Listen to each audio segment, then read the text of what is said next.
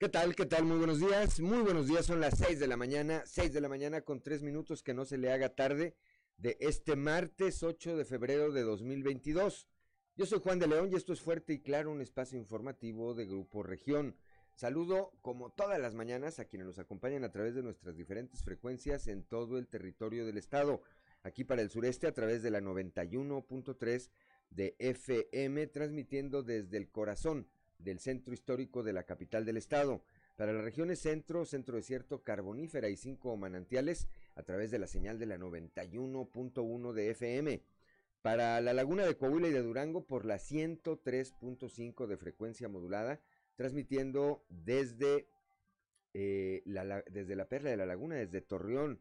Para el norte de Coahuila y el sur de Texas por la 97.9 de FM, transmitiendo desde Piedras Negras y para Acuña, Jiménez y del Río, Texas por la 91.5 de frecuencia modulada, transmitiendo desde Ciudad Acuña. Un saludo, por supuesto, también a quienes nos acompañan a través de las redes sociales por las distintas páginas de Facebook de Grupo Región. Como todos los días, hoy hay mucha información y estos son los titulares. Padres de familia de menores de edad vuelven a solicitar amparos para poderlos vacunar contra el COVID-19. La Unión de Organismos Empresariales acá en la región sureste aplaude la reactivación de vuelos desde el aeropuerto Plan de Guadalupe. Alertan por fraudes en renta de cabañas en la Sierra de Arteaga. Suman ya 13 abortos en el hospital Amparo Pape tras la legalización de esta práctica. Regresan a clases híbridas en Piedras Negras.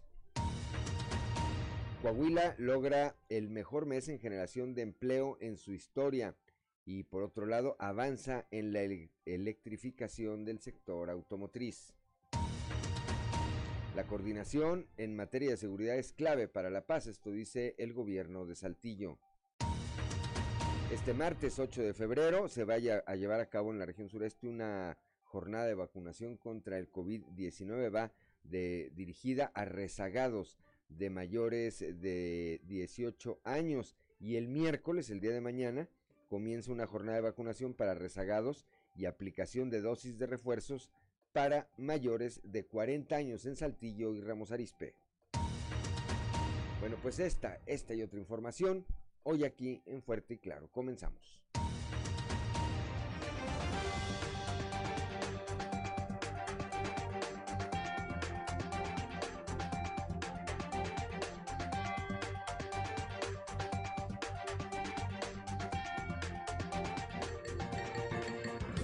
Esto es Fuerte y Claro. Transmitiendo para todo Coahuila. Fuerte y Claro las noticias como son. Con Claudio Linda Morán y Juan de León.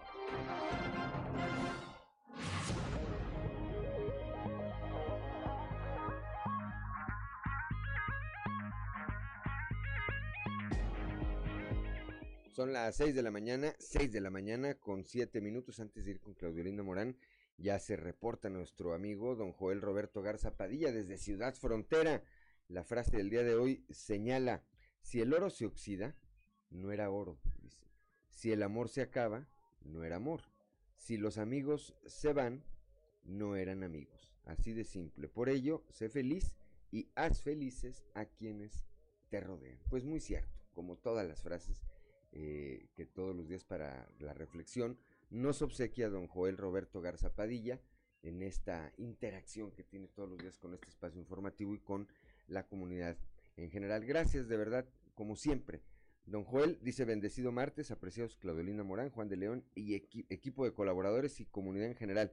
Bendiciones, por supuesto, también para usted. 6 de la mañana, 6 de la mañana con 8 minutos. Claudio Linda Morán, muy buenos días. Muy buenos días, Juan. Muy buenos días a toda la audiencia que nos acompaña. Ya a esta hora de la mañana, la temperatura en Saltillo es de 0 grados, Monclova 4, Piedras Negras 2, Torreón 2, General Cepeda menos 1 grado, Arteaga 0 grados, Ciudad Acuña 1 grado, Musquis 3 grados, San Juan de Sabinas menos 1, San Buenaventura 4 grados, Cuatro Ciénegas 3 grados, Parras menos uno y Ramos Arispe amanece a cero grados. Pero si quiere conocer a detalle cuál es el pronóstico del tiempo para todo el territorio coahuilense, vamos con Angélica Acosta.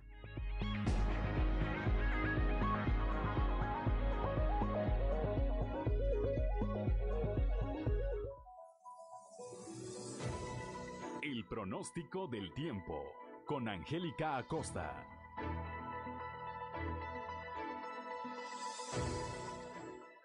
Hola, hola, ¿qué tal amigos? ¿Cómo están? Feliz y maravilloso martes, frío martes también, 8 de febrero. Mi nombre es Angélica Costa y estoy lista para darte la previsión meteorológica del día de hoy. Continúan las temperaturas frescas, ¿verdad? Hay que mantenerse muy bien abrigado, hay que manejar con mucho cuidado. Saltillo, para el día de hoy se espera una temperatura máxima de 11 grados, mínima de 6. Durante el día vamos a tener un cielo claro, vamos a tener solecito, pero ya sabes, es ese solecito que no calienta, se va a sentir frío y por la noche de igual manera se va a sentir frío con un cielo totalmente claro. No te preocupes porque a comparación del día de ayer, hoy se reduce la probabilidad de lluvia hasta 2%. Excelente, nos vamos hasta Monclova, máxima de 18 grados, se va recuperando poco a poco el termómetro, mínima de 5 durante el día. Vamos a tener solecito, va a sentirse más cálido, va a estar agradable y por la noche un cielo totalmente claro. 0% la posibilidad de precipitación ahí para Monclova. Excelente, nos vamos hasta Torreón, también temperatura agradable, máxima de 18 grados centígrados, mínima de 2. Durante el día totalmente soleado, va a estar rico, va a estar agradable y por la noche un cielo totalmente claro. Muy frío por la noche, así que no bajes guardia y abrígate por favor. 1% la posibilidad de precipitación ahí para Torreón. Excelente. Piedras Negras también temperatura agradable, máxima de 20 grados, mínima de 4 durante el día. Solecito, vamos a tener un cielo claro, eh, va a estar agradable, va a estar cálido y por la noche de igual manera un cielo totalmente claro, aunque por la noche sí se va a sentir frío, ¿ok? 4 grados centígrados como mínima y la posibilidad de precipitación totalmente nula ahí para Piedras Negras. Excelente, nos vamos hasta Ciudad Acuña. También temperatura agradable, máxima de 20 grados, mínima de 4. Durante el día totalmente soleado, va a estar agradable, va a estar rico, va a estar cálido. Y por la noche un cielo totalmente claro, muy frío por la noche, así que ya lo sabes, abrígate, cuida tu sistema respiratorio. 1% la posibilidad de precipitación. Excelente, nos vamos hasta Monterrey, la Sultana del Norte. A toda nuestra gente bonita que tenga compromiso por aquel rumbo, déjame decirte que se espera para allá Monterrey una máxima de 16 grados centígrados, mínima de 5. Durante el día totalmente soleado, pero va a estar fresco, se va a sentir frío. Por la noche un cielo claro, de igual manera frío por la noche y la posibilidad de precipitación se reduce hasta 1%. Ahí están los detalles del clima, amigos. Sigan las temperaturas frescas, siga cuidando su sistema respiratorio, su sistema inmunológico, consuma bastante vitamina C y bueno, que no se le olvide el uso de cubrebocas sigue siendo obligatorio. Muy buenos días. El pronóstico del tiempo con Angélica Acosta.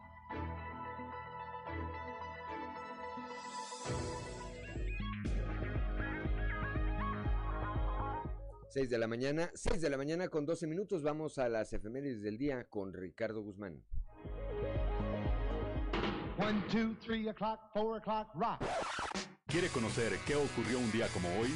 Estas son las efemérides con Ricardo Guzmán. Un día como hoy, pero de 1828, nació el novelista francés Julio Verne, considerado el maestro de la ciencia ficción, por obras como La Vuelta al Mundo en 80 días, Viajes Extraordinarios y Cinco Semanas en Globo.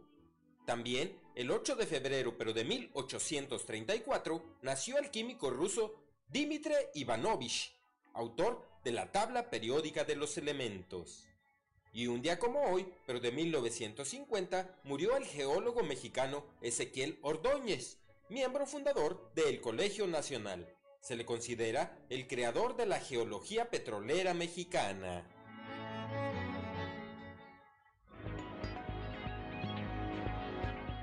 Ya son las 6 de la mañana, 6 de la mañana con 13 minutos. Santoral del día de hoy, Claudelina Morán. Hoy celebran su santo quienes llevan por nombre Jerónimo, Emiliano, Lucio y Siriaco. Jerónimo, Jesús Jerónimo García Reza, mejor conocido como Cainde, eh, coordinador de comunicación social del PRI. Le mandamos un saludo. Emiliano, yo tengo un hijo, Carlos Emiliano. Y a todos los que lleven eh, alguno de estos nombres o tengan algo que festejar, por supuesto. Primero, muchas felicidades y después, eh, pues festejen, festejen en casa. No hay manera de festejar en otro lado. Ahorita estamos con unas temperaturas congelantes. Amaneció hielo en los vehículos esta mañana. No hay reporte de que esto se refleje en las carreteras. Ayer nevó en Arteaga, ya hay reportes de, más adelante le vamos a pasar algunos videos que circularon en las redes sociales. Yo hablé ayer con el regidor Gabriel Orsúa y me confirmó que efectivamente de manera eh, intermitente, pero estaba ya anoche nevando allá en la sierra de Arteaga. 6 de la mañana con 14 minutos, vamos con Noé Santoyo al mundo de los deportes. Resumen Estadio con Noé Santoyo.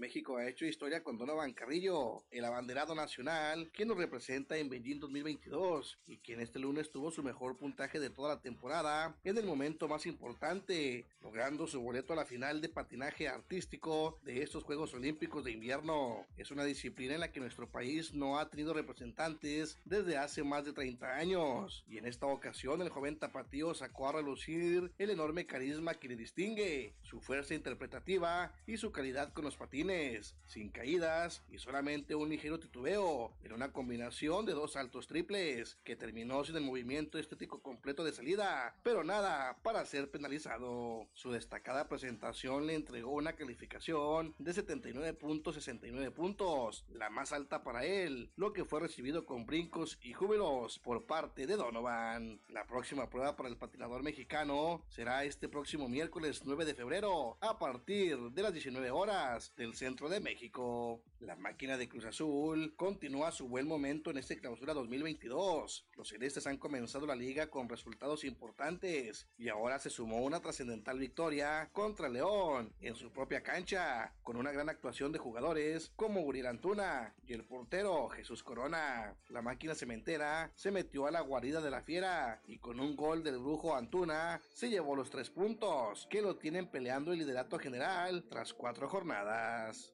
Mala noche tuvieron el día de ayer las guerreras del Santos Laguna en la sexta jornada de la Liga MX femenil. Y es que fueron aplastadas con un contundente tres goles por uno por las panzas verdes de León, dirigidas por el exfigura santista Adrián Martínez. De esta manera, el cuadro femenil tampoco levanta dentro de la categoría aún sigue calando fuertemente la eliminación de Rayados del Mundial de Clubes. Y es que en esta ocasión, sus aficionados en la Sultana del Norte han comenzado a regalar sus abonos a través de las redes sociales, a pesar de que gastaron algunos miles de pesos. Otros aficionados se instalaron en los perímetros del gigante de acero, donde colocaron algunas pancartas pidiendo la salida del Vasco. Resumen Estadio con Noé Santoyo.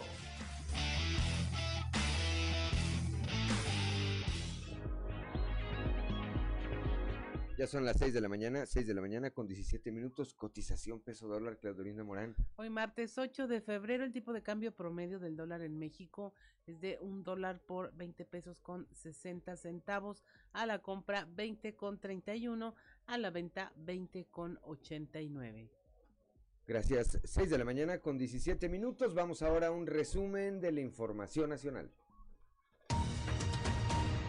Avanza Omicron en México, reportan más de 5.000 casos en 28 estados. El primer caso oficial de la variante Omicron del COVID-19 se reportó por el gobierno federal el 3 de diciembre y hasta ahora van 652 personas infectadas con esta cepa en el país. Fallecen seis personas por el frío en Chihuahua. Se esperan más heladas. Seis personas murieron tan solo en el fin de semana a causa de las bajas temperaturas. Tres de ellas en el municipio serrano de Madera y otras tantas en Ciudad Juárez. Estas tres últimas eran dos adultos mayores de 65 años y un niño que pereció quemado en un incendio provocado por un calentador de leña.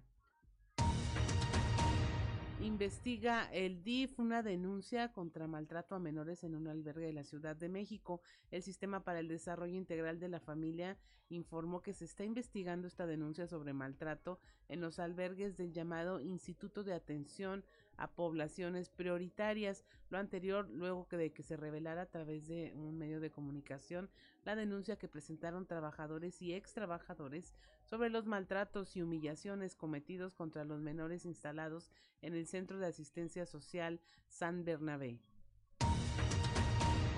Matan a integrantes de una familia, entre ellos una menor de edad en Juchitán, Oaxaca.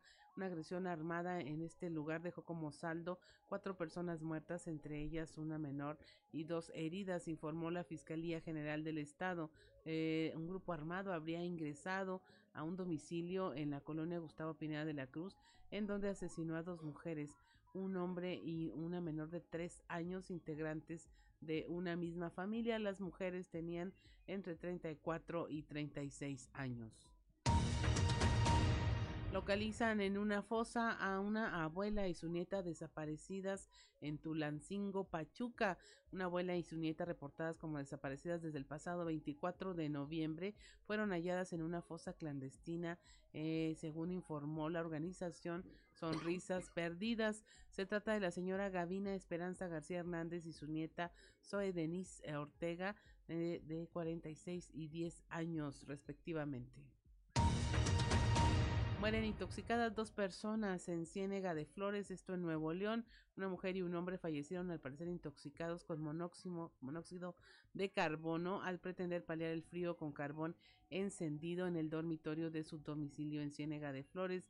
Esto lo informó Protección Civil de Nuevo León. Los primeros indicios señalan que la pareja murió por intoxicación, ya que en el dormitorio donde fueron localizados sin vida había restos de carbón encendido que algunas familias suelen utilizar para calentar las habitaciones durante esta temporada. Y hasta aquí la información nacional. Gracias, gracias a Claudio Lindo Morán. Cuando son las 6 de la mañana, 6 de la mañana con 20 minutos. No se vaya en un momento más nuestra columna en los pasillos y la portada del día de hoy de nuestro periódico Capital.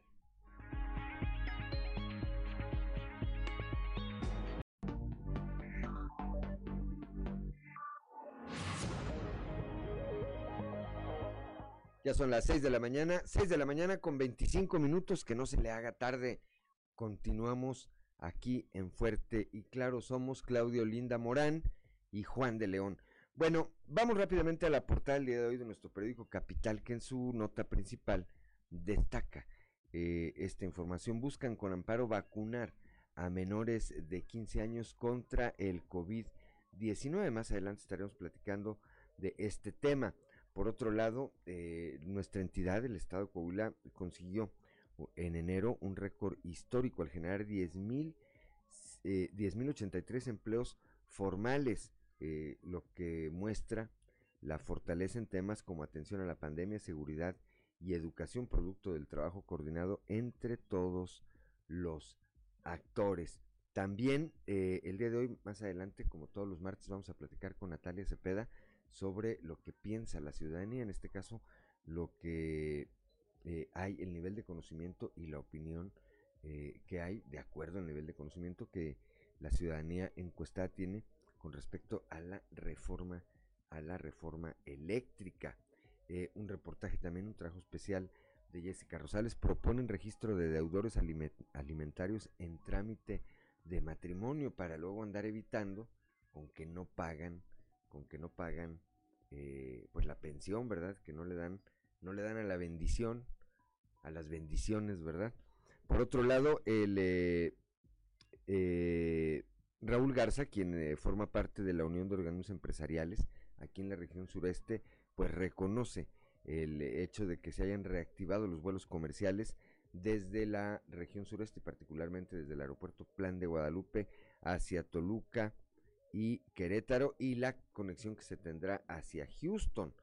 Eh, la empresaria Lucía Berlanga, esto aquí en el sureste, en Arteaga particularmente, alerta a la ciudadanía sobre los fraudes que se están cometiendo o que se han cometido, que se están cometiendo, que se han cometido desde las redes sociales rentando espacios, cabañas, eh, tiempo eh, en, en hoteles que pues simplemente, simplemente no existen. 6 de la mañana, 6 de la mañana con 27 minutos. Vamos rápidamente a nuestra columna en los pasillos.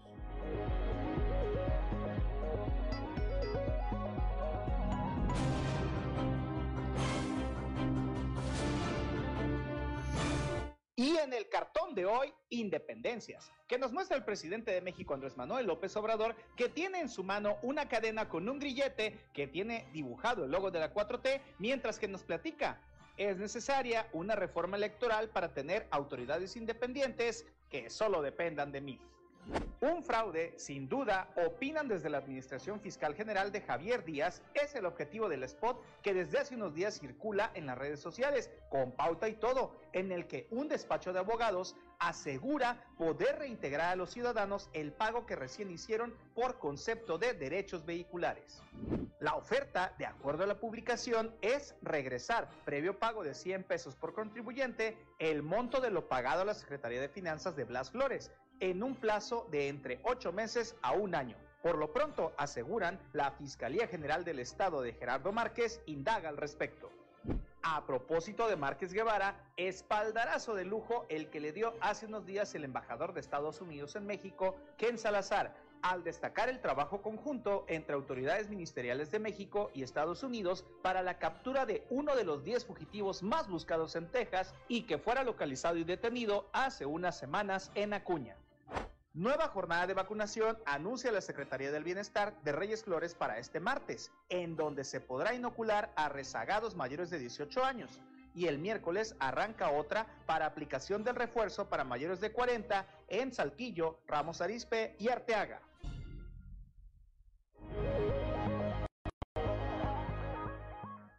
Ya son las 6 de la mañana, 6 de la mañana con 29 minutos. Vamos rápidamente a un panorama informativo por el estado.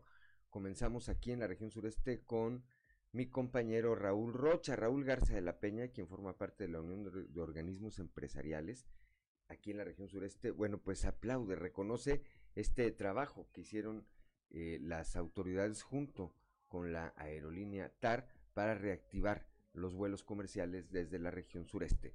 Raúl, muy buenos días. ¿Qué tal compañeros? Buenos días. Esta es la información para el día de hoy. La reactivación de vuelos comerciales desde la región sureste a Toluca y Querétaro y la que se tendrá en breve a Houston era lo que faltaba dentro de los indicadores para aumentar la competitividad económica, dijo el secretario de la Unión de Organismos Empresariales Raúl Garza de la Peña. Agregó que es una petición que había hecho desde hace varios años la iniciativa privada de la región para tener esa conexión al Valle de México y Houston. Pues es, es, es, una, es una petición que teníamos desde hace años solicitando, la verdad, de, que hubiera este, una, una, una, conexión, ¿verdad? Con, principalmente con, pues con, el, eh, con el Valle de México y una, una eh, también conexión aérea con, pues, eh, principalmente Houston para tener un acceso a, pues, a, todo el mundo. Esto es, era yo, yo creo que la, la, única, dentro de los indicadores de competitividad que la región sureste estaba, que no teníamos esa, esa, conexión, pero pues ya con esto es una, es una gran noticia para la, la región, ¿verdad? Para el sector empresarial y a la población en general. En ese sentido, ¿qué tan competitivo es el costo, por ejemplo, a hacerlo de Monterrey? Es que ese es el tema, precisamente por eso se le están metiendo recursos de, de los municipios y del gobierno y del gobierno del estado, ¿verdad? Porque pues sí, la ciudad de Monterrey es más competitiva, sobre todo con líneas aéreas de bajos, de bajos costos, ¿verdad? Y, y pues a veces de, eso hace que las personas se trasladen a Monterrey. Pero yo creo que hay que hacer este solidarios con la región, ¿verdad? Y, y utilizar este, este, estos servicios aéreos que se van a, a empezar a prestar ahora a partir de abril. Esta es la información para el día de hoy. Buen día. Gracias a Raúl Rocha, 6 de la mañana con 31 minutos. Claudio Linda Morán. En la región centro, tras la legalización del aborto, 13 mujeres se han eh, sometido a esta cirugía, esta práctica. Eh, uno de ellos corresponde a una menor de 15 años. Los detalles de la información con nuestra compañera Guadalupe Pérez. Muy buenos días, saludos desde la región centro. En el Hospital Amparo Pape, en Monclova, se registraron ya 13 abortos durante el primer mes de este año. Así lo informó el director de este hospital, el doctor Ángel Cruz García. El último que fue fue el 29 de enero, ¿verdad? Uh -huh. eh, en el mes de enero fueron 13 uh -huh. y cosa rara, en los uh, cinco días que de lunes a viernes que de lunes a jueves, que el día fue 4, en febrero no hemos tenido ninguna solicitud de la interrupción voluntaria del embarazo. Ok. ¿Estos 13 casos que se presentaron, hay alguna menor? Eh, la menor fue de 15 años y la mayor fue de 36 años. Ok, ¿alguno de estos casos relacionado a algún tipo de abuso sexual o ataque sexual? Ninguno, ninguno. Eh, por eso se llaman eh, interrupciones voluntarias del embarazo. Ya cuando hay una, un tipo de violencia sexual, eso ya es un trámite médico legal, se avisa al Ministerio Público y se convierte en un delito. Para el, para, no para la persona que lo sufrió, sino para el, eh, el, el victimario. Ajá. Bueno, pues tal como lo precisa el director del Hospital Amparo Pape, estos 13 abortos, una menor de 15 años estuvo entre ellas. Cabe mencionar que las nuevas normativas precisan que ésta pueda acudir sola o acompañada de algún adulto, si así ella lo desea. En tanto, sobre los dos galenos que estaban renuentes todavía a practicar estos procedimientos, como objetores de conciencia finalmente ya han aceptado y se han sumado al equipo de 10 médicos que realizan tales procedimientos. Saludos desde la región centro para Grupo Región Informa, Guadalupe Pérez. Gracias, Guadalupe Pérez. Cuando son las 6 de la mañana, 6 de la mañana con 34 minutos, vamos a la región Laguna, allá Torreón, con mi compañero Víctor Barrón, afectadas por el deterioro y el vandalismo registrado durante los meses de pandemia alrededor de 50 escuelas de la Laguna restan aún por completar su etapa de rehabilitación. Víctor Barrón tiene la información. Muy buenos días. Muy buenos días, amigos de Fuerte y Claro. En temas de la comarca lagunera, afectadas por el deterioro y el vandalismo registrado durante los meses de pandemia, alrededor de 50 escuelas de la comarca lagunera son las que aún restan por completar su etapa de rehabilitación, esto para integrarse a la estrategia de regreso escalonado a las aulas. De esto nos habló Florestela Rentería Medina, coordinadora regional de servicios educativos, a quien vamos a escuchar. Pues que estamos todavía eh, sumando esfuerzos para la rehabilitación de las escuelas que faltan y creo que el respaldo que siempre hemos tenido de nuestro gobernador ha sido fundamental aquí en la laguna, como ya lo dijo nuestro secretario, tenemos prácticamente ya el 75% de las escuelas trabajando de manera presencial y esperamos que en las próximas semanas podamos ya estar reactivando el resto de las escuelas. Hay un, hay un número pues de 50 escuelas aproximadamente que tienen daños mayores y esas serían las únicas que, que estarían pues pendientes de, de poder reactivar hasta que no se resuelva todos los temas de, infraestructura. Por lo general, eh, son situaciones ya muy, eh, ¿cómo te diré?, de rehabilitación de sanitarios, donde el drenaje está colapsado, donde la tubería ya tiene muchísimas fugas, donde está ya, eh, vaya, en muy malas condiciones, sobre todo la cisterna que se está filtrando, o bien es la cisterna, los sanitarios, el cableado eléctrico, o sea, son escuelas que tienen problemática mayor. Esto es todo en la información. Desde La Laguna reportó Víctor Barrón. Un saludo a todo Coahuila. 6 de la mañana, 6 de la mañana con 36 minutos. Claudio Linda Morán. Una vez pasada la tormenta invernal y el frente frío número 28, las instituciones educativas podrían eh, regresar ya a clases. Eh, según la directora de Servicios Educativos de la zona norte, Elda Lorena Estrada, los planteles que están bajo el sistema presencial no pueden llegar a regresar a ser virtuales al 100% o viceversa. Nuestra compañera Norma Ramírez nos explica en qué consiste esta etapa del regreso a clases. Muy buenos días, esta es la información desde la región norte. Una vez pasada la tormenta invernal número 5 y frente frío número 28, las diferentes instituciones educativas de la ciudad regresarán a sus clases de manera híbrida. Esto quiere decir presencial y en línea para evitar grupos grandes en la escuela.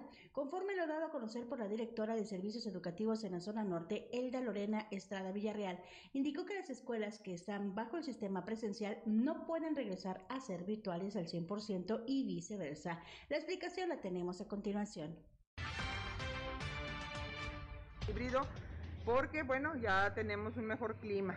El fin de semana se espera que cambien las temperaturas y que el martes estén las temperaturas como deben de estar de acuerdo a la escala que tenemos en, nivel básica.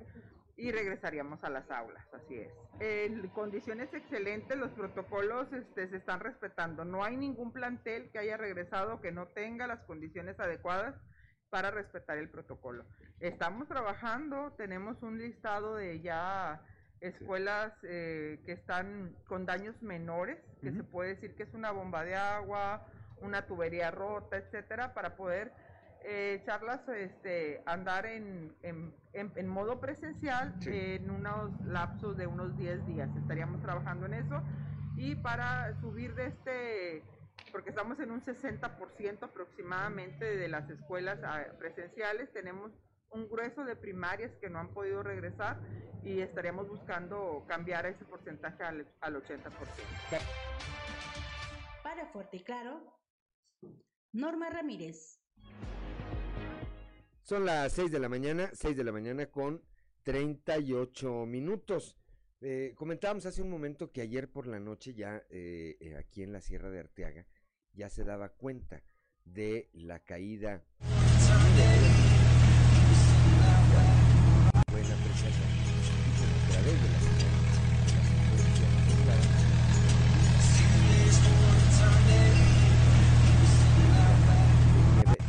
intermitente en algunos puntos de la Sierra de Arteaga. Yo personalmente platiqué con el regidor Gabriel Orsúa para eh, confirmar la especie, porque hacía unos días que ya había ocurrido.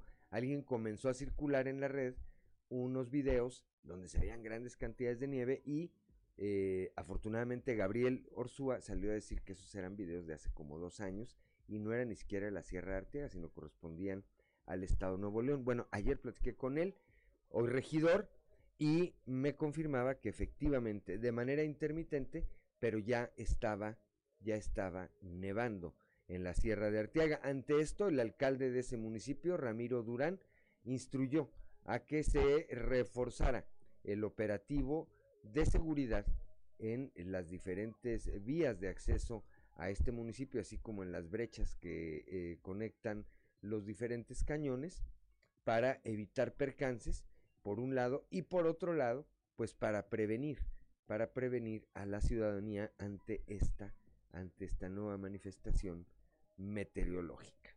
Ahí están. Vamos a ver más adelante. Eh, eh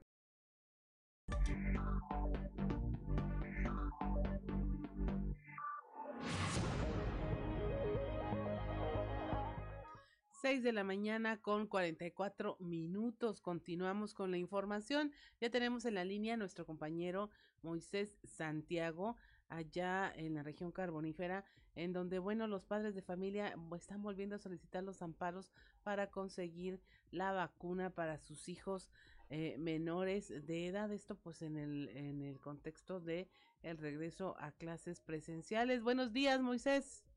¿Qué tal, Claudia? Muy buenos días, Juan. Es un placer saludarles desde la región carbonífera. Pues sí, como bien lo comentas, al abrirse ese esquema de vacunación eh, nuevamente para jóvenes de 15 años, bueno, los padres de familia de los hijos de 12 a 14 que no han sido contemplados en este esquema de vacunación, pues recurren a este recurso legal de tal forma que el abogado Ramón Escobedo, certificado en amparos, pues hace mención precisamente de la preocupación de los padres de familia por el temor al contagio al COVID, están solicitando que sus hijos menores sean inoculados. Eso es lo que nos comenta al respecto.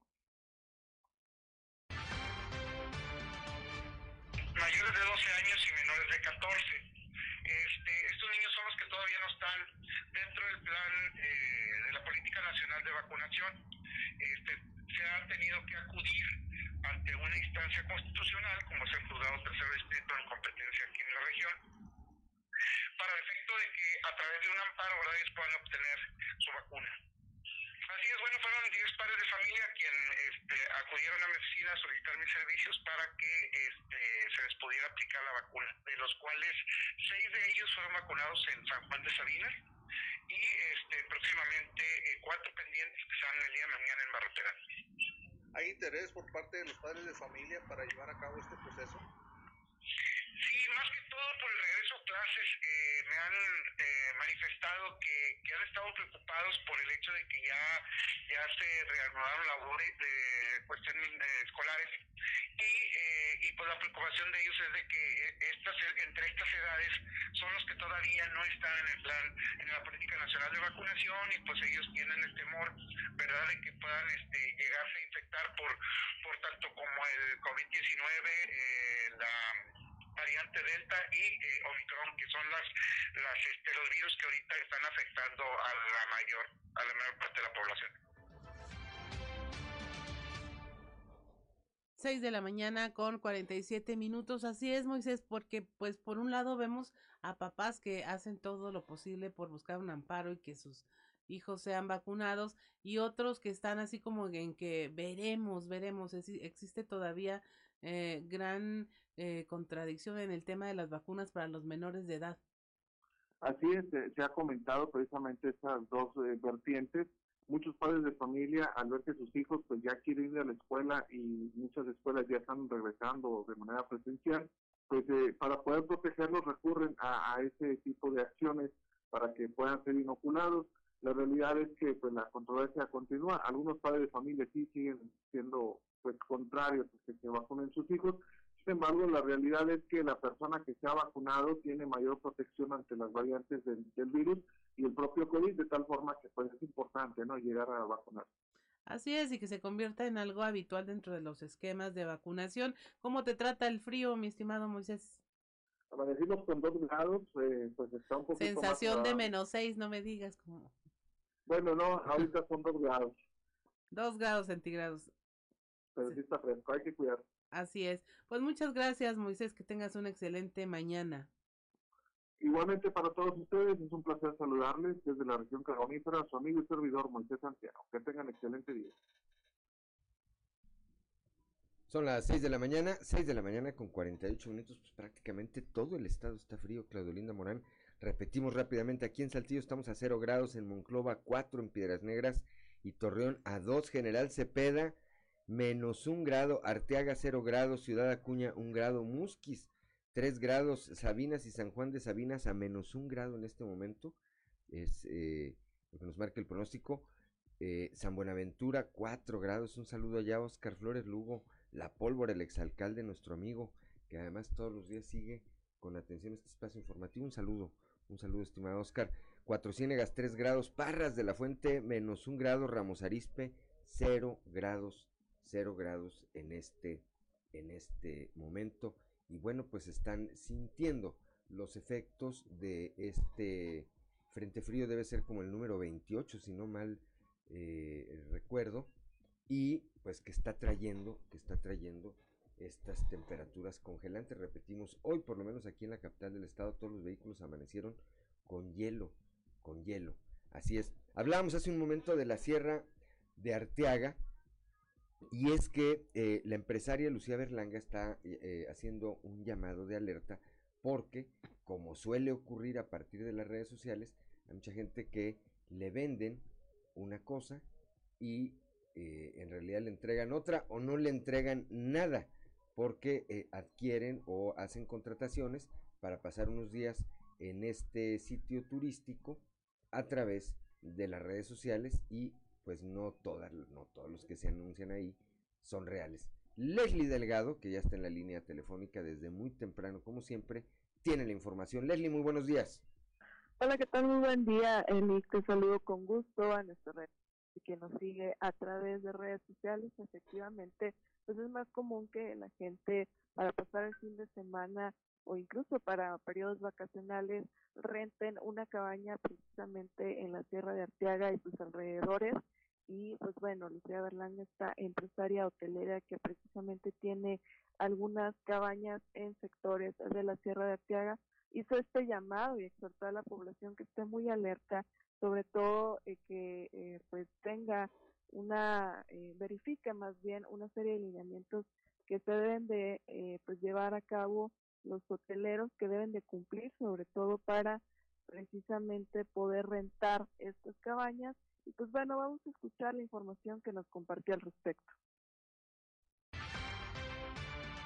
Ahorita hay, muchísimas personas que se están dedicando a estafar, bajan fotografías de algunas cabañas y empiezan a ofertar, sobre todo empiezan a decir, eh, eh, si me rentas este fin de semana, en lugar de que salgan cuatro mil pesos la noche, te salen dos mil pesos, primero me depositas y luego te enseño la cabaña. Entonces, ojo, que no hagan caso a eso, sobre todo que chequen casi todos los cabañeros o la mayoría de, la gente que nos dedicamos a, la cuestión de hospedaje, tenemos nuestro RNT, eh, tenemos los cursos de calidad higiénica y también tenemos un certificado que nos dio el municipio de, de hospedaje. Una, es una cédula turística, es una cédula turística. Entonces que ellos sean, que pidan la información, ¿verdad? Oye, si tiene cédula turística, si, o sea, que, que indaguen un poquito más para que sepan que sí son reales, ¿verdad? Afortunadamente ahorita no, no me ha tocado yo, eh, eh, bueno, que sea yo como parte de, de ese, o mi lugar como parte de un fraude, afortunadamente no. Sí, las demás gentes se han caído, o sea, sí les han pasado de que alguien más está rentando, o también, pues obviamente que luego nos hablan a nosotros y nos quieren extorsionar, o, o ese tipo de cosas de inseguridad también nos ha pasado. Son las 6 de la mañana, 6 de la mañana con 53 minutos. Veíamos recientemente, Leslie, una información, el alcalde de Arteaga precisamente hablaba de que se iba a hacer un registro de, eh, pues de hoteleros, de cabañeros. Pero yo recuerdo que Gabriel Orsúa, o regidor, antes eh, director de fomento económico allá en el municipio de Arteaga, había hecho ya un esfuerzo de esta naturaleza. Y pues me supongo que ahí habrá que remitirse, ahí habrá que remitirse, eh, por supuesto, a, a eh, esos sitios en donde pues tenga uno la certeza de que lo que está viendo es lo que puede uno eh, contratar, Leslie. Sí, efectivamente, eh, pues bueno, como parte de las acciones que el alcalde Ramiro Durán va eh, pues tener con los hoteleros, con los cabañeros. Creo que era un grupo de WhatsApp o algo así, algo más estructurado o más institucionalizado, precisamente para que los cabañeros estén alertas sobre este tipo de situaciones y más también como otras que viven como robos y también para la cuestión de los incendios, como pudimos ver el año pasado la situación tan lamentable que se suscitó en la Pinalosa precisamente en una cabaña. Entonces, son una serie de cosas que, que están viviendo y sobre todo que ya se está volviendo más común esta práctica de las familias, de amigos, de acudir a, la, a las cabañas, a la Sierra de Arteaga y por ende también se tienen que tomar otro tipo de iniciativas precisamente pues para que la gente esté segura y en este sentido de rentar alguna de estas cabañas que lo verifiquen bien en redes sociales sobre todo una recomendación extra, pues que lean los comentarios, que eh, al contactar a la persona, pues que estén seguros de que realmente sea la persona que va a rentar la cabaña y sobre todo que no se dejen engañar por algunas promociones que a veces parecen pues muy buenas y pues lo, ahora sí que lo barato sale caro, entonces es mejor verificarle. Así es, pues el llamado, el llamado a que no nos dejemos que no nos dejemos eh, sorprender. Gracias, eh, como siempre, Leslie Delgado, muy buenos días, excelente martes. Igualmente, excelente día para todos y al pendiente de la información. Gracias, son las seis de la mañana, seis de la mañana con 55 minutos, le mandamos un saludo a nuestro amigo Lemuel Cisneros, tenía un rato que no mensajeaba con él, hoy eh, pues en una de las carteras importantes ahí del Comité Directivo Estatal del PRI, un experto, un experto en su área y además una gran persona. Un saludo, Lemuel, con todo, con todo afecto. Como siempre, son las 6 de la mañana, 6 de la mañana con 55 minutos. Estamos en Fuerte y Claro.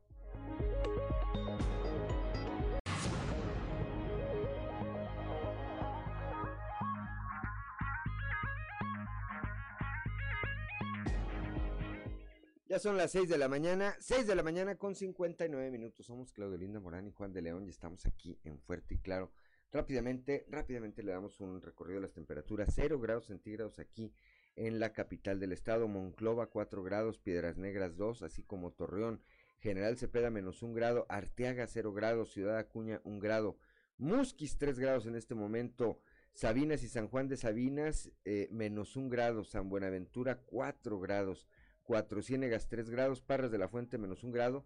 Y Ramos Arispe 0 grados la temperatura en este momento. Si va a salir, hágalo con precaución. No hay condiciones para circular, evidentemente, condiciones de visibilidad.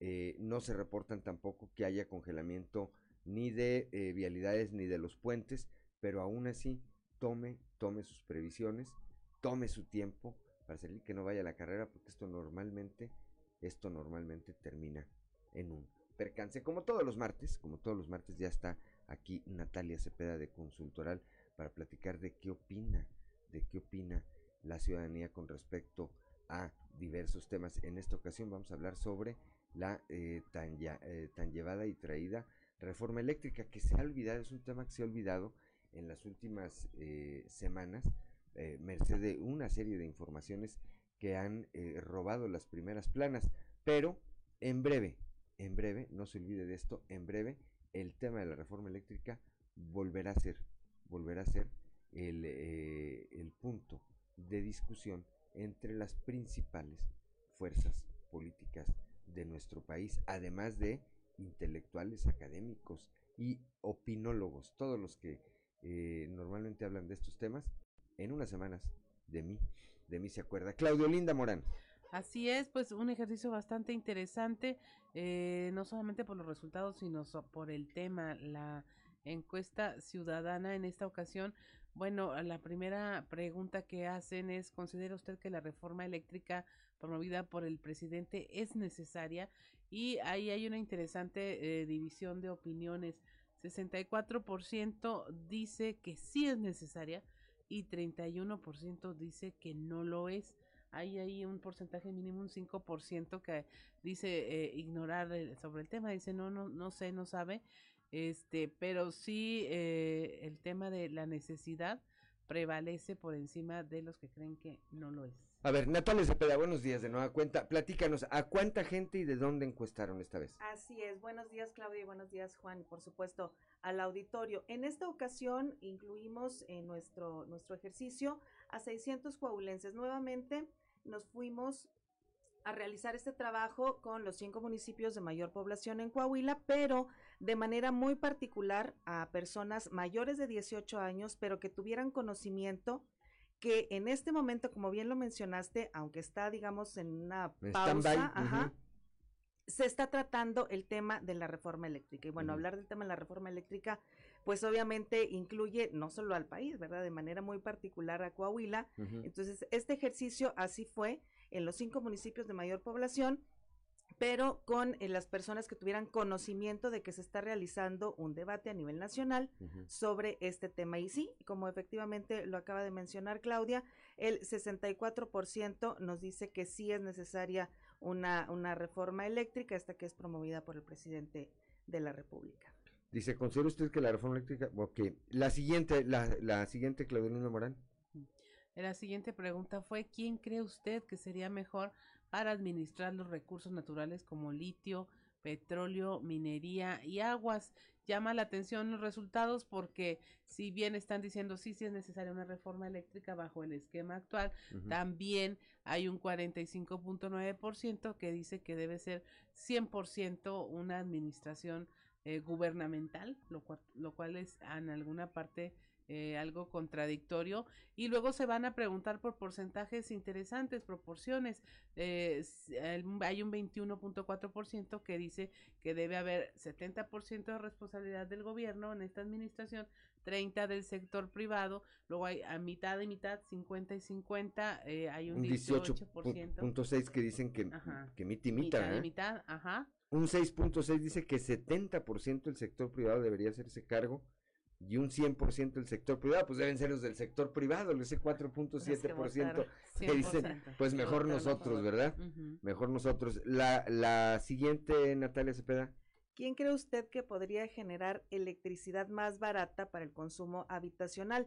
Aquí tenemos que el 70% de, de nuestros encuestados dijeron que es el gobierno, el 25.6% nos dijo que el sector privado y el 3.4% nos dijo no saber quién es el que podría eh, dar más barata este, este consumo habitacional. Son las 7 de la mañana, 7 de la mañana con 5 minutos estamos platicando como todos los martes con Natalia Cepeda sobre eh, diversos tópicos de interés para la gente. En esta ocasión estamos abordando el tema de la reforma, de la reforma eléctrica. Y fíjense, auditorio, Natalia, Claudia, qué curioso, porque esto es lo que opina la gente y es la percepción de la gente, pero no necesariamente tendría que ser la realidad. Yo no creo que el gobierno esté en condiciones de producir energía más barata que el sector que el sector privado. Yo no lo creo. Yo no lo creo, pero un 70.9% de los encuestados creen que sí es. La siguiente y última lámina, Claudia Linda Morán. Ya en la última lámina, eh, la pregunta es si se está de acuerdo con la reforma eléctrica que propone el presidente Andrés Manuel López Obrador y prácticamente 7 de cada 10 dijeron que sí. 70.9 contra 29.1 y repito, y repito, habrá que ver cuántos de ese porcentaje realmente sabe lo que implica, lo que implica la reforma eléctrica en lo nacional y particularmente en lo que tiene que ver con nuestro estado. Si efectivamente se cancelan las energías limpias, pues el parque solar que está ubicado en Viesca, uno de los más grandes, si no es que el más grande en Latinoamérica, tendría que desaparecer. El parque eólico que está ubicado acá en el corredor de General Cepeda hacia eh, la carretera donde, donde enlaza ya con, la carretera a Torreón, esta parte eh, donde está la presa, pues, ahorita, ahorita recuerdo el, el sitio exacto, pero bueno, ese parque eólico que genera energía eléctrica ya, que genera una renta para los campesinos, pues también desaparecería. Ese me parece que lo opera la empresa Peñoles a través de una de sus subsidiarias. Entonces, yo creo que no todos estamos tan informados de lo que realmente implica, implica la reforma eléctrica. Como bien mencionas, Juan, la información que, que, se tiene tal vez no es de la manera más completa, pero también pudimos observar que la gente está ya, eh, digamos, habituada con el servicio de la comisión, ¿no? Digo, a final de cuentas, pues son ya muchísimos años, entonces de alguna u otra manera, pues ya lo vemos, pues normal, ¿no? Tener una comisión federal de electricidad que sea quien nos esté proporcionando. Como la señora que le pegan, que ya se acostumbra, ¿verdad? Pero que se cierran a la posibilidad de que haya energías limpias, de que eh, como está ocurriendo ahorita con la energía solar. Hay quienes tienen sus paneles solares, producen energía y cuando hacen el cruce con la comisión, pues pagas recibos, de pagar recibos de 800, de mil, de miles de pesos, pagas recibos hoy de 50, de 60 pesos, porque estás produciendo tu propia energía que se está integrando a la red de la Comisión Federal de Electricidad. Bueno, con la reforma tal como la está planteando el presidente, eso desaparecería. Por eso yo insisto en que me parece que hay todavía una gran desinformación, una gran desinformación con respecto al tema de la reforma eléctrica en los términos que está planteada. En los términos que está planteada. Hay que recordar que hasta el momento uno es el planteamiento que se ha, eh, que se ha llevado en esta iniciativa y las fuerzas opositoras pues no han dicho todavía, en algunos casos han dicho no, un no rotundo, y en otros casos pues dicen no, hay que, hay que cambiarle, pero no dicen en qué.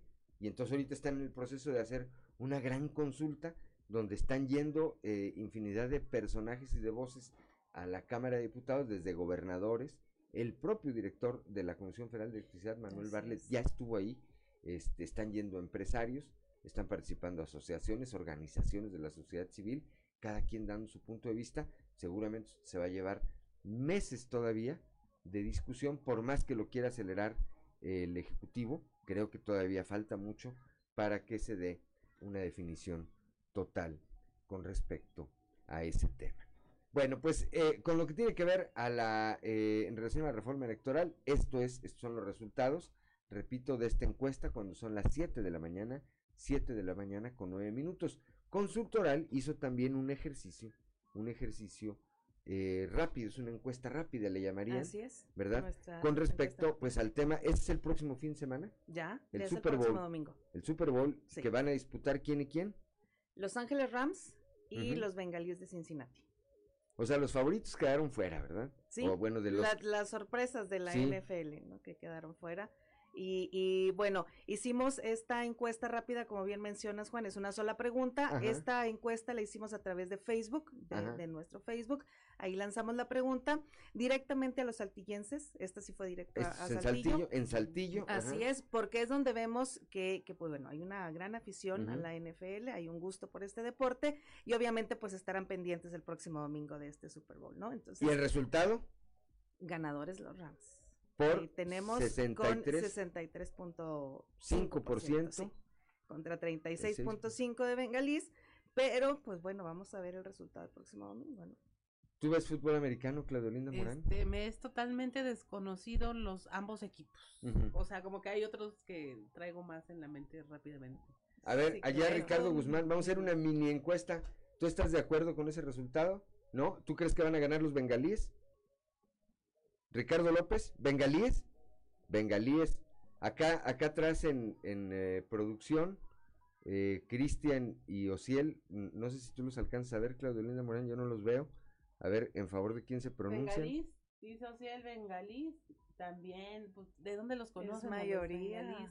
Es mayoría, bueno, aquí, mayoría. aquí, aquí falló, aquí falló el, el- ¿cómo se llama? La proporción. O si él está enojado desde que le ganaron a quién, a los 49 o de quién? A los Patriotas. Ay, Desde que les ganaron los Patriotas, Ociel Reyes está. Fue una sorpresa. Estos últimos partidos de la NFL Sí. fueron una sorpresa. Obviamente, eh, el- quienes veían el futuro y así como que, eh, que estuviera disputando este supertazón, pues veían a- a- al jugador Tom Brady, que, oh sorpresa, queda fuera y quien precisamente deja fuera a este equipo son los... Entonces, bueno, pues Pero quedaron ver. fuera, a ver, los 49, los, 49. vaqueros. Bueno, los vaqueros, pues bueno. ya, ya Este, venía de antes. eh, estos otros que les iba acá. Eh, Ociel, ¿quiénes son? ¿Los Patriotas? ¿Quién? A ver, acá Ricardo Guzmán. Los Bucaneros. Sí, de Tom Brady. ¿Qué, qué, qué otro equipo era fa- fa- favorito ahí? Kansas City. Los jefes de Kansas City. que también con Mahomes, que bueno, todo el mundo se le fue a lo yugular de- luego de- del último partido, que, que consideran los expertos que él fue el responsable de que perdieran ese encuentro. No, estará interesante, también estará interesante obviamente porque se estrena este estadio de Green Bay, espérame, disculpe que te Green Bay interrumpa. Green también, Bay sí, dice es. Ociel allá desde, desde el inframundo, en el que está escondido desde que salió su equipo de del, del, del, de, pues es de, de esta serie de finales. ¿Decías, Así Natalia. Cepeda? También es la expectativa, obviamente, pues de, de que este estadio de los Rams es, es nuevo, lo están estrenando en esta temporada, es un estadio muy, muy grande, con muchísimas cosas y muchísimas, eh, eh, obvia- obviamente, comodidades que, presenta, y el llamado show de medio tiempo que siempre roba la atención también. En esta ocasión va a ser, digamos, una especie de mezcla de raperos. Entonces también suena interesante. Que el también es otro con- tema, ¿verdad? Ese espectáculo a Sí, medio tiempo. sí. Me pare- el otro día hay una publicación, no sé si está en lo correcto y si no me corrigen, pero decían que a partir de un show que dio Michael Jackson, ahí en un, en un espectáculo, eso se, se, se redimensionó lo que era el espectáculo, el medio tiempo en los Super Bowls. Y en- hemos visto muy buenos espectáculos, como hemos visto muy malos espectáculos es, de también, ¿verdad? Eh. De repente espectáculos que son, han sido verdaderamente decepcionantes. Bueno, pues eh, para quienes sean aficionados, es el próximo domingo, ¿verdad? El próximo domingo. El sí, próximo es, el 13, domingo, 13 de febrero. 13 de febrero. eh, ahí están el pronóstico de los saltillenses en, esta, en este ejercicio que hizo Consultoral. Es eh, un 63.5% de los saltillenses consultados creen que los ganadores del Super Bowl van a ser Los Ángeles Rams contra un 36.5% que creen que van a ser los bengalíes de Cincinnati. Así es. Eh, Natalia Cepeda de Consultoral, como siempre, gracias, gracias por eh, estos ejercicios. La próxima semana, el próximo martes, estaremos platicando, por supuesto, de algunos otros temas y vamos a ver cómo se consolidó ese este día resultado. este, este resultado. Esperemos que sea así a favor de los Rams. Ah, tú también eres Ram. Yo soy Ram, sí. Tú eres Ram. Claudia dice que ni siquiera conocía a No, estos yo, yo equipos. los Cowboys, Dallas, este, como que los más eh, tradicionales, pero ya vi que los dejaron en la lona estos, eh, en los equipos que quedaron, entonces, pues definitivamente los fueron descartando uno a uno, cualquiera que pudiera tener yo en mi memoria. Fue bastante buena esta temporada de la NFL. Yo le iba a los petroleros de Houston, creo que tienen como 20 años Este, que no juegan. Creo que ya no, no, Sí. creo que ya no. Creo que ya no juegan. Steelers, los Acá- 49, los, Los dejaron Oilers atrás, o Sí. sea, pues sí, traen buen, buen equipo. Vamos a estar pendientes, por supuesto, el próximo domingo de este resultado. Gracias Natalia Cepeda de Consultoral. Son las 7 de la mañana, 7 de la mañana con 15 minutos. Claudio Linda Morán. A 7 de la mañana con 15 minutos, en efecto, vamos a pasar ahora a nuestro reportaje, contenido especial del día de hoy. Esto ante la polémica generada por la creación de esta página, los que no dan pensión en Saltillo, y donde pues diversos sectores, no, no solamente a través de las redes sociales, voltearon a ver este problema de los asuntos familiares no resueltos y hay iniciativas para cubrirlos y acabar con la impunidad.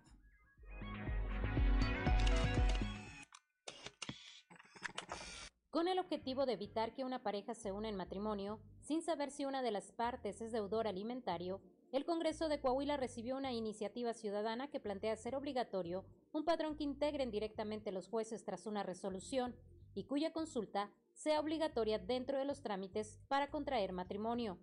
Alfonso Danao de la Peña, coordinador estatal de Movimiento Ciudadano en Coahuila y quien se ostenta como diputado sin curul, es el impulsor de esta iniciativa que fue presentada el pasado lunes 31 de enero. de la ley eh, en cuestión, nosotros estamos proponiendo que se modifiquen algunos artículos de dos diferentes leyes, que es la ley de paternidad responsable del Estado de Coahuila de Zaragoza y la ley para la familia.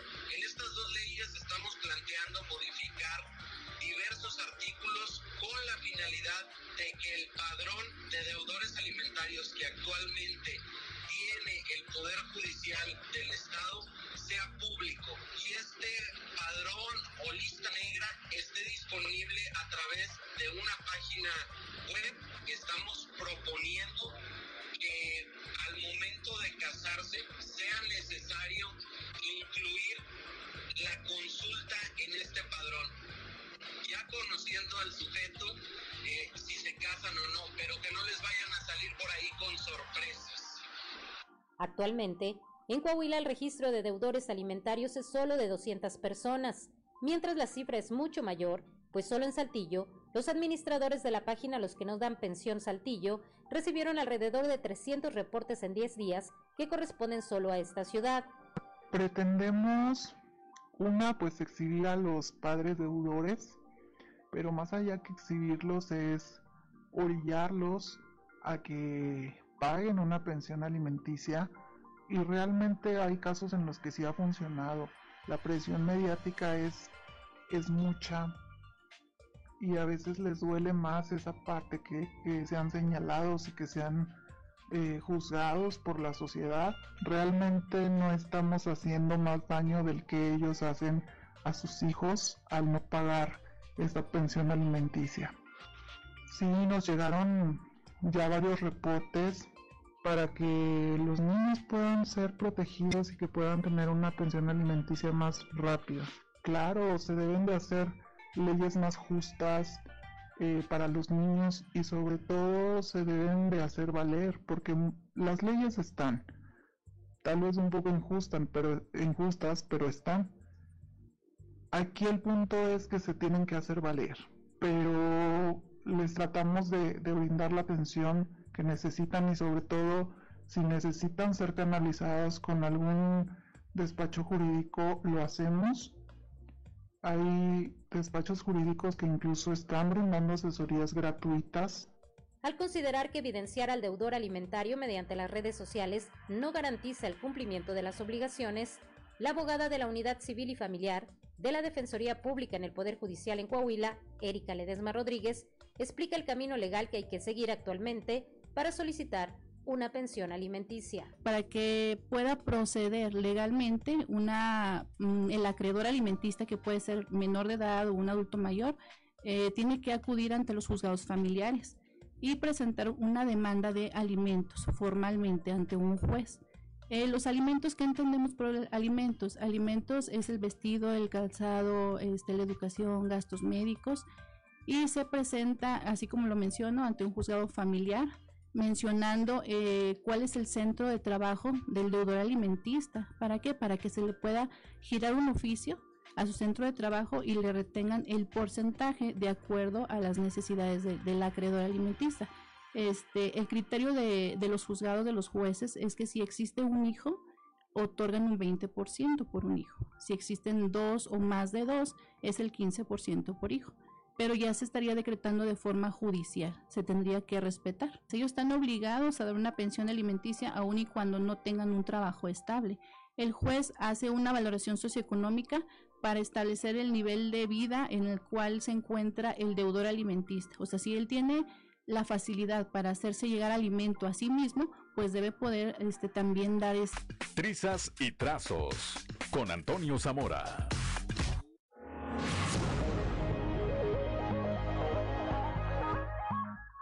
Son las 7 de la mañana, 7 de la mañana con 25 minutos, como todos los días, desde la capital del acero, nuestro amigo, nuestro amigo eh, periodista Toño Zamora. Toño, muy buenos y fríos días. Sí, sí, sí, buenos y fríos días, tienes toda la razón. Juan, fíjate que eh, buenos días a las personas también que nos escuchan a esta hora. En el ungimiento de, Elisa Maldonado Luna, con que estuvo por aquí en Saltillo, Marco Cortés, eh, pues hay algunas cosas que, que, que, se quedaron por ahí o que mucha gente no se dio cuenta. Eh, después de la conferencia de prensa, pues se quedaron los consejeros, se quedaron Marco Cortés, se quedó eh, la, presidenta, la nueva presidenta del comité del comité directivo del PAN. Y quiero decirte que después de, que se fueron los medios, pues eh, eh, Marco Cortés aventó un speech ahí como de 40 minutos, mi Juan, que hizo cabecear y hasta dormir a, más de a más de todos de los consejeros presentes. Lo, lo malo es que el discurso estuvo muy revuelto, es decir, eh, raro, eh, con una, pues no mano izquierda, sino más bien eh, corrigiendo la, a la hora de la hora. Porque por ejemplo cuando se cuando tocó el tema de la coalición con el Partido Revolucionario Institucional aquí en Coahuila eh, aseguran este, que la mayoría de los presentes gritaron a coro que no.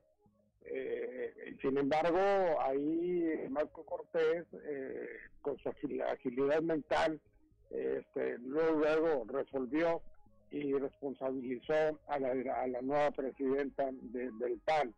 Dijo que si la alianza ocurre es porque así lo va a solicitar el, comité estatal y como ha sucedido en otros estados donde va a haber elecciones este año. Dicho en otras palabras, pues la moncrovense Elisa Maldonado Luna, pues ahí recibió la responsabilidad correspondiente a solicitud eh, que ella tiene que enviar la solicitud al Ejecutivo Nacional y eso tampoco gustó ahí a, los presentes. Eh, así como Pilatos, Marco Cortés se lavó las manos cuando escuchó el coro de los presentes de no a, esta alianza, eh, presunta alianza que se podría dar por el Partido Revolucionario Institucional. Igual. También en el PAN se juntan banquetas, ¿de Pues a ver, ¿qué, ¿qué creo que los dirigentes nacionales tiene que ser muy, eh, o, están tomando las cosas con mucha calma. Aquí desde cuando se está hablando de una posible visita de Mario Delgado, no ha venido, desde que estuvo en eh, La Laguna, en La Laguna, eh, allá en, el, en Durango, para ser más específico, y lo sacaron a huevazos, pues yo no creo, yo no creo que tenga muchas ganas de ir a revolverle al tema de lo electoral. No, no lo veo, no lo veo en ese ánimo. Y lo que aquí hizo Marco Cortés, por una parte, ante los medios dice, eh, cuando le preguntan sobre una eventual alianza con el PRI y con el PRD en la elección del próximo año en Coahuila, él dice no, lo que diga la militancia. Y en cortito, pues le dice a, la nueva presidenta, bueno, pues tú arréglalo o desarréglalo, ¿verdad? Pero él no se quiere meter en, él no se quiere meter en Honduras, Toño. Sí, definitivamente, ¿no? Y, pues esa habilidad, ¿no? Y deja responsabilidades, ¿no? Y, ahí tiene, este, Elisa Maldonado Luna, pues va a tener que echarle muchas ganas para convencer, quiera que no, a, los consejeros. Ahora, hay una gran ventaja, Juan. Los, ¿por, cuál, ¿Por qué ventaja? Porque los, los consejeros actuales del directivo estatal ya se van a ir. Entonces se van a, a, nombrar otros consejeros porque se nombran otros consejeros y, pues bueno, suponemos que van a ser aliados de la actual presidenta, de los mandamases de, del Partido Nacional, y, y, ahí podría cambiar el tema de, de sí a, a, esta alianza que se ha pregonado desde hace tiempo, Juan. Entonces, pues hay que esperar que, que vaya pasando el tiempo para ver luego cómo va a ser este, el tema o cómo va a ser los acuerdos que se vayan a tomar con el PRI, eh, si es que hay esa alianza como se supone. Ahora, el Partido Acción Nacional no está así como para decir, no, yo no me alío, después de que solamente tiene que, en la alcaldía mejor. Sí, no, tiene, tiene me parece que son dos o tres las posiciones que ganó, pero evidentemente está disminuido. La única alcaldía de peso, sin menospreciar, y me refiero a cuestiones de densidad habitacional, ¿eh? Para que no digan, no, es que dijo que tal municipio era menos. No, todos los municipios de Coahuila son importantes. Todos los ciudadanos de Coahuila tenemos eh, la, la, misma importancia. Pero en términos de densidad de población, pues la única población grande es Monclova, que ganan ahí con el doctor Mario, con el doctor Mario Dávila. Y, y, y es ahora el, eh, pues eh, la cantera de votos de este partido. En el resto del estado, pues están eh, eliminados, ¿no? En, Torreón se fueron al tercer lugar, en Saltillo se fueron al tercer lugar, en Piedras me parece que ni existen, en Sabinas, pues ni qué decir. Y así en el resto del estado. Yo creo que, yo creo que falta un, un tiempo, habrá que ver qué es lo que deciden, pero yo insisto en lo que he dicho de manera recurrente. Yo no me imagino a grandes figuras del PAN como eh, la maestra Esther Quintana, como Jesús de León, eh, por citarte algunos, como García Villa, diciendo, ya llegó, ya está aquí y es del PRI. No me lo imagino, Toño. Yo tampoco. Vamos a ver, vamos a ver qué pasa. Todavía falta tiempo, Toño Zamora. Así es. Platicaremos el día de mañana, mañana de miércoles ya. Hasta mañana, Juan. Saludos, 7 de la mañana, 7 de la mañana con 31 minutos y continuamos con la información. La delegación de la Secretaría del Bienestar en Coahuila anunció este martes, hoy, 8 de febrero, se va a realizar eh, una jornada de vacunación contra el COVID-19 para rezagados mayores de 18 años. Se aplicarán primeras y segundas dosis de AstraZeneca.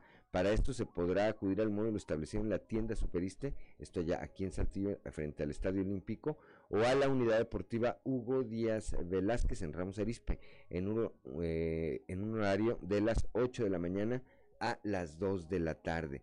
El miércoles, mañana, comienza una jornada de vacunación para rezagados y aplicación de dosis de refuerzo para mayores de 40 años en Saltillo y Ramos. de vacunación también es de 8 a.m. a 2 p.m.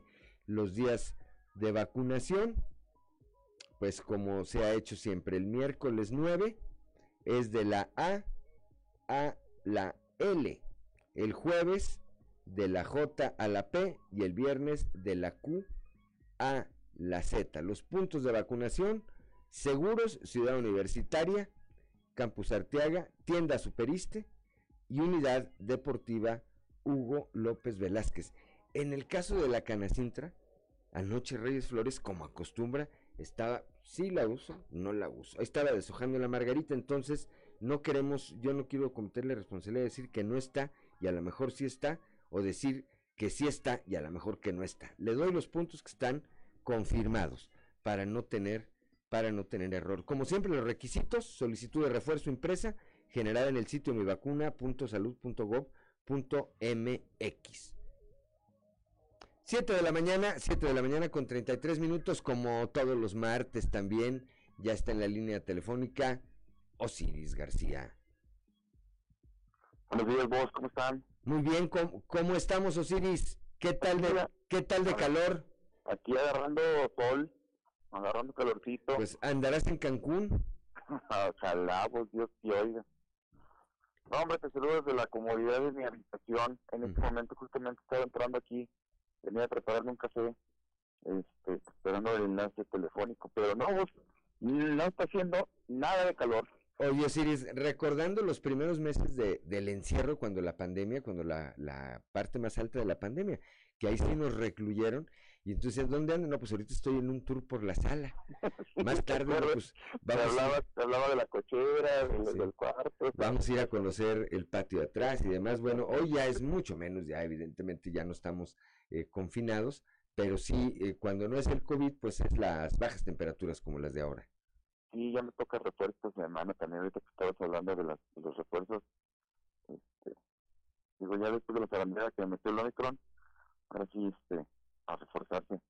Importante, importante y creo que entre más, entre más seamos los eh, ciudadanos que estemos vacunados con primera, segunda o tercera dosis, poco a poco iremos eh, eliminando, eh, disminuyendo los riesgos de contagios y pues aunque son muchas menos, pero no significa que no, que no cuenten y que no sean un asunto mayor, eh, el caso de las defunciones, Osiris.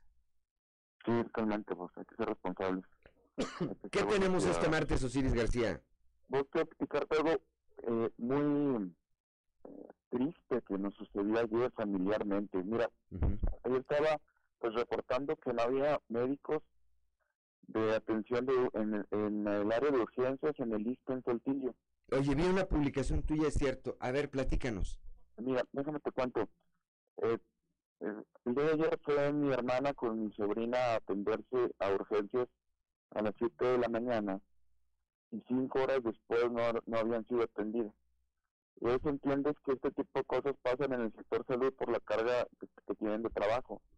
Acá el asunto es que se supone que hay un filtro que es el triaje para ver pues cuál es la, la la importancia o la magnitud de la enfermedad con la que llegas para ser atendido según esa priorización. eh, pues no, se, no fue atendido hasta después de cinco horas y ni siquiera fue por una cuestión de, de que ya le tocara la atención, sino que mi hermana tuvo que pelear, eh, realmente pelear con el asiento del personal ahí para que pudiera atender a mi sobrina y platico más o menos cuál es el cuadro médico que traía. Tiene, la niña tiene, ha tenido dos semanas, eh, bueno, de nosotros decimos niña, ella tiene parálisis cerebral y ha tenido varias semanas de, un, periodo complicado para su digestión. Normalmente los, las personas que están familiarizadas con, con, con PCI o con parálisis cerebral saben que el, eh, todo el aparato digestivo de los niños que tienen parálisis o de, las personas que tienen parálisis se, va a, eh, complicando con el tiempo. Sobre todo el daño que tiene mi sobrina, pues un daño severo, la movilidad es prácticamente eh, muy, muy limitada, prácticamente nula, y pues con el tiempo los órganos se van afectando. Por esta falta de movilidad, estamos hechos para caminar, eh, para, para caminar erguidos, y eso es lo que hace que nuestro tracto digestivo también vaya funcionando de manera óptima. En, en, resumen, eh, tiene dos semanas con este cuadro muy complicado de, alimentación, eh, prácticamente no suelta eh, comida, eh, tiene mucha náusea, no toma medicamento, ha tenido episodios de, convulsiones bastante severos también. Con este cuadro llegó a las 7 de la mañana el día de ayer y no había médicos. Aliste y le dijeron, no hay médicos. Así es, no, no tengo médicos para atender. Entonces dijo, y tengo cinco horas esperando, tengo a la niña convulsionando, tengo un cuadro, de, no ha comido en días, están a punto de, están valorando sobre si le intervienen para que le pongan una sonda para alimentarla a través de ella y simplemente no había médicos. Y me toca vivir vos en carne propia, es una cuestión familiar y personal. pero nos toca vivir en carne propia lo que viven pues los miles y miles de agremiados a listo que, como, no, no puedo todavía no me alcanza a entender eh, no alcanza a entender cómo es posible que no tengan médicos en un hospital de, de, del sector público. Y entonces empieza otra otra de bueno y quién es el responsable aquí pero parece que no existiera en realidad un responsable. O sea ahí está no sé tal vez el superdelegado que sea el encargado de vincular las instituciones federales con lo local que, que, que sirve para dos cosas. Eh, es como si no existiera absolutamente nada. Y anda queriendo eh, aventarse de, de, candidato a un puesto de elección pública a ver por favor a ver el delegado del gobierno federal está ocupado en hacer videos. Ah, no pretendas y en que le volvieron los zapatos a alguien con el, con el logo del, del, otro partido verdad y en hacer memes según él muy buenos en, en hacer memes para las redes sociales. Yo creo que es eh, me parece que no es lo propio que lo quieras, que quieras que se ocupe de cosas verdaderamente importantes como es el hecho de ver si están funcionando las dependencias del gobierno federal. Qué iluso y estúpido estoy diciendo en este momento, cuando tal vez eh, la verdad es que qué afortunados somos de tener un rapero como Reyes Flores que nos hace el favor de iluminar de mañana en las redes sociales, pero que no pueden hacerse cargo de las cosas indispensables y tan necesarias como la salud, ni siquiera una supervisión. Por ahí creo que hay un tipo que se llama Raúl Adrián Castillo, que creo que es el encargado, es un tipo subdelegado, que igual vos es como si no existiera absolutamente nadie. No, pero de, verdad, bueno, para nada. Qué lástima, qué terrible además, además qué terrible porque eh, no solamente es el caso que ocurre en tu familia, son cientos o miles de casos en, eh, por, por, hablar de nuestro estado, en donde pues los derechohabientes van a solicitar un servicio por el que ya pagaron, porque ya les descontaron una cuota, ¿verdad? Y les dicen, como decía Héctor Suárez, eh, que en paz descanse en su famosísimo personaje, no hay, no, hay. no hay Osiris.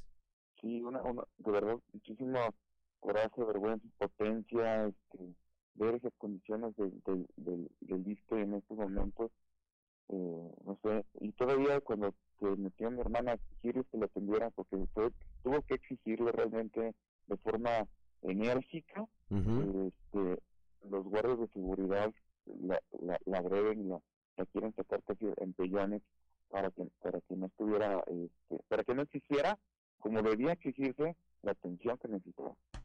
Si te parece, el próximo viernes platicamos un poco más de esto, Osiris. Seguro. Pásala bien. Te mando un abrazo. 7 de la mañana, gracias Osiris García. 7 de la mañana con 41 minutos. Estamos en Fuerte, claro.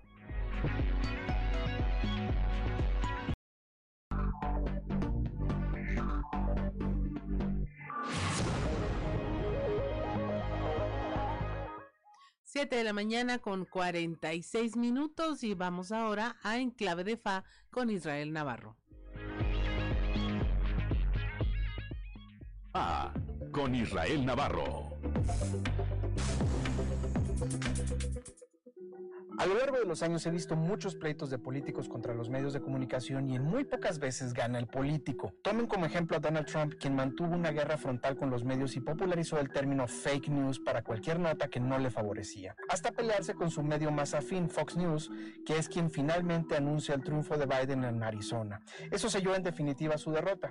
En México pasa algo similar. Cuando López Obrador era candidato, aplaudía la conducta cuestionante de medios y periodistas hacia sus adversarios en turno. Calderón y Peña mientras estaban en la presidencia y él en campaña. Pero al llegar al gobierno cambió la cosa. Las indagaciones, cuestionamientos y preguntas incómodas ya no le parecían tan pertinentes y comenzó la letanía de calificativos.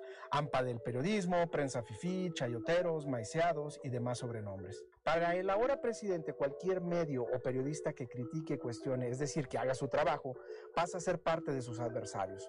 Solo son admisibles las preguntas suaves que le hacen los periodistas a modo o pseudo periodistas que asisten a las mañaneras, un ejercicio del cual depende la estabilidad en la aprobación de AMLO. El punto más álgido de su lucha contra la prensa comenzó hace un par de semanas con el asesinato de Lourdes Maldonado, una periodista de Tijuana quien había denunciado amenazas en su contra y le había pedido ayuda directamente al presidente. Y para rematar, la publicación del reportaje de la llamada Mansión del Bienestar en la que vive su hijo José Ramón, poniendo en entredicho el discurso de la austeridad y también del combate a la corrupción, líneas centrales de la narrativa López Obradorista. Para AMLO no se trata de la libertad de expresión, ni de proteger la vida de los periodistas y el libre ejercicio de la prensa, se trata de él y su aprobación, se trata del complot de los adversarios para hacerlo ver mal, se trata de linchar y meter a la bolsa de los villanos a quienes cuestionaban el poder antes y ahora lo siguen haciendo porque esa es su función.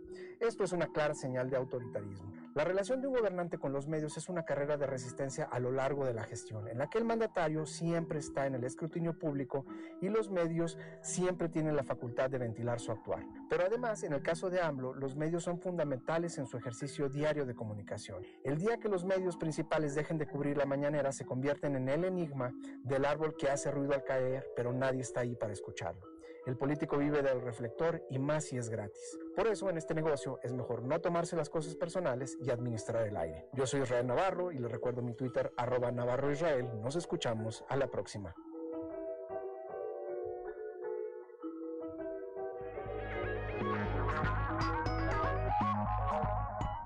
Son las 7 de la mañana, 7 de la mañana con 48 minutos, Claudio Linda Morán. Continuamos con la información. El estado de Coahuila consiguió en enero un récord histórico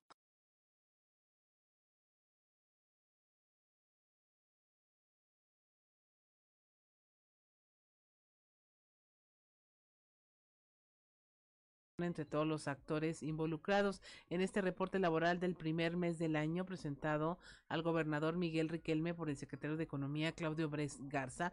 Se muestra que a nivel nacional se registran a la fecha 20.7 millones de empleos formales, de los cuales 799 mil están en Coahuila y en el registro uh, del mes anterior, diciembre de 2021, Coahuila 7.09% de los empleos generados a nivel nacional.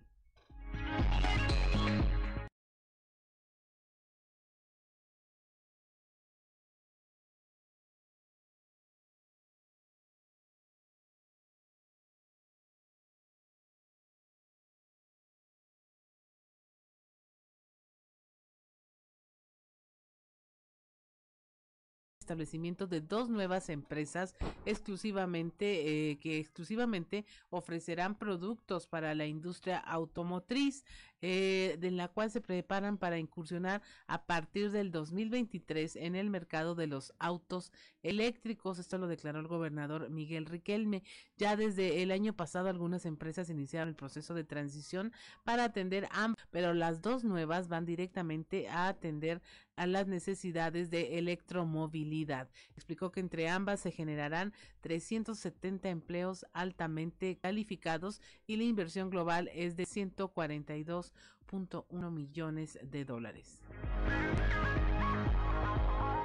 7 de la mañana, son las 7 de la mañana con 50 minutos. El gobierno municipal de Saltillo anunció la reestructuración del trabajo de la policía ambiental, esto con el fin de atender aquellos delitos que representan un impacto negativo al entorno natural de la comunidad. Sofía Franco eh, afirmó que los integrantes de la Policía Ambiental están muy atentos a prevenir y reaccionar ante las reacciones que eh, vayan en contra de la calidad del aire y la contaminación del agua, red del aire, mediante el combate a la quema de neumáticos y promover la verificación vehicular, son algunos de los aspectos en los que se va a poner especial atención, mientras que en el tema del agua se busca evitar su contaminación con materiales o sustancias o sustancias tóxicas, entre otras. Dijo como parte de esta reestructura, uno de los principales objetivos es incrementar el estado de fuerza de la corporación para que pueda cumplir con todas sus facultades. Ya son las 7 de la mañana, 7 de la mañana con 51 minutos y vamos ahora al show de los famosos con Ámbar Lozano.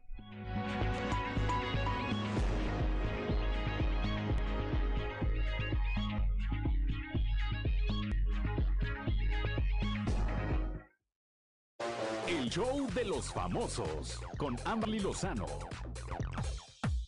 Belinda y Cristian Nodal se dejan de seguir en Instagram. De los cantantes Belinda y Cristian Nodal está nuevamente envuelta en una serie de rumores que apuntan al final de la relación entre ambos, o al menos eso piensan algunos seguidores de las redes sociales.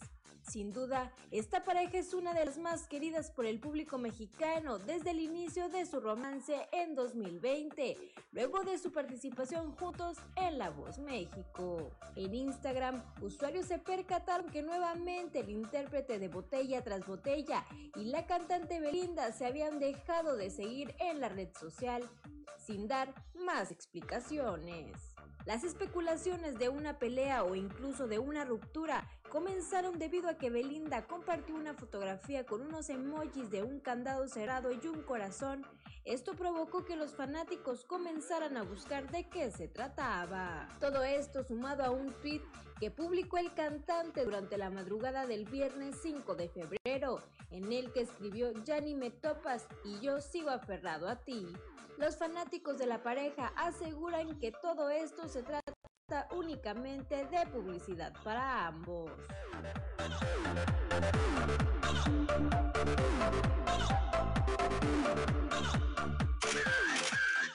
Familia de Diego Verdaguer le hará una misa en la Basílica de Guadalupe. A 11 días de la muerte de Diego Verdaguer, su familia anunció que el próximo 13 de febrero se llevará a cabo una misa en su honor para pedir por el eterno descanso del cantautor argentino, quien falleció el pasado 27 de enero por complicaciones del COVID-19. La ceremonia eucarística será a las 12 horas, se llevará a cabo en la Basílica de Santa María de Guadalupe en la Ciudad de México.